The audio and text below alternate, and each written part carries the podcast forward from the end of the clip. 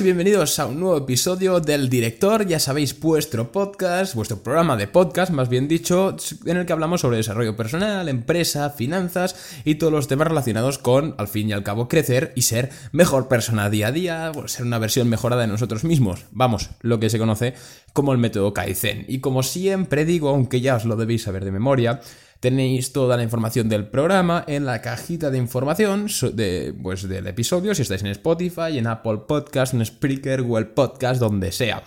En esta cajita podéis encontrar los enlaces directos a mis redes sociales, que es Instagram, arroba arnau barra baja nogues, o mi Twitter, arroba jnogues, donde podéis seguirme y así pues podemos, podéis comentarme vuestras dudas e incluso dar pie a, bueno, pues a un consultorio algún día o incluso a un episodio dedicado eh, a vuestro problema como ya ha ocurrido.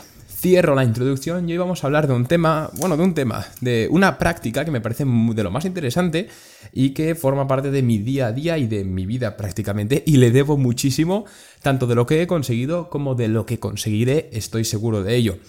Y no es otra cosa que la técnica de los dos días, ¿vale? La técnica de los dos días, no sé, la regla de los dos días se llama concretamente, como habré titulado a este episodio, imagino, ¿no? No es ninguna fórmula, no es ninguna... Estoy dejando suspense a propósito, ¿no? Pero no es ninguna fórmula maestra, ningún, ningún producto milagro. Sencillamente es un... Como, sí, una regla, una regla mental que si la sigues, entonces eres capaz de conseguir tus objetivos de una forma mucho más, mucho más hábil y una forma mucho más proactiva, que es lo importante. Y dirás, vale, Arnau, deja de dar rodeos. Allá voy. La regla, la regla de los dos días sencillamente es una regla para fortalecer nuestros hábitos. Tanto hábitos que estemos eh, intentando aplicar a nuestra vida, como yo que sé, por ejemplo, la lectura, la meditación, el ejercicio, etcétera, como hábitos que ya tengamos implementados en nuestra vida, ¿no? Entonces es una regla que siempre sirve, a mí personalmente y a mucha gente que conozco, es una regla que lo que sirve es para afianzar y conservar hábitos a lo largo del tiempo de nuestra vida sea el que sea el hábito e incluso, eh, bueno, solo hábitos positivos, es decir, no para dejar cosas. Ya haremos un episodio aparte hablando sobre cómo dejar vicios o hábitos perjudiciales. La regla de los dos días sencillamente es como, sí, sí, como una directriz que hay que seguir junto a otras directrices de cómo consolidar hábitos.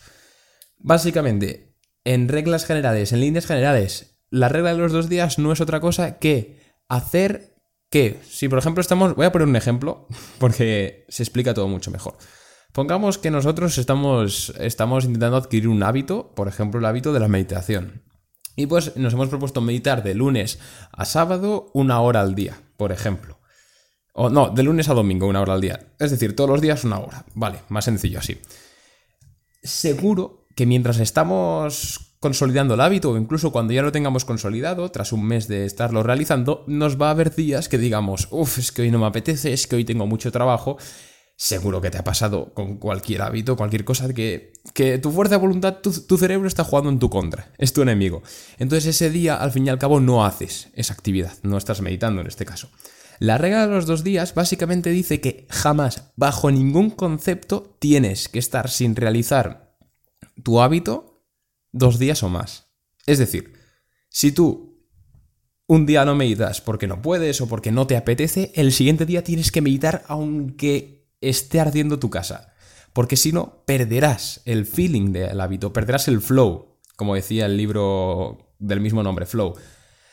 Hay que conseguir no romper los hábitos en más de un día. Es decir, los hábitos hay que conservarlos principalmente todos los días, ¿no? Si nos lo hemos propuesto así como he dicho. Pero en caso de que se rompiese, en caso de que pues un día no podamos, por lo que sea, o no queramos, el siguiente tenemos que obligarnos. Obligarnos aunque se muera quien sea. Obligarnos a hacer el hábito. Y esto es lo que dice la regla, la regla de los dos días.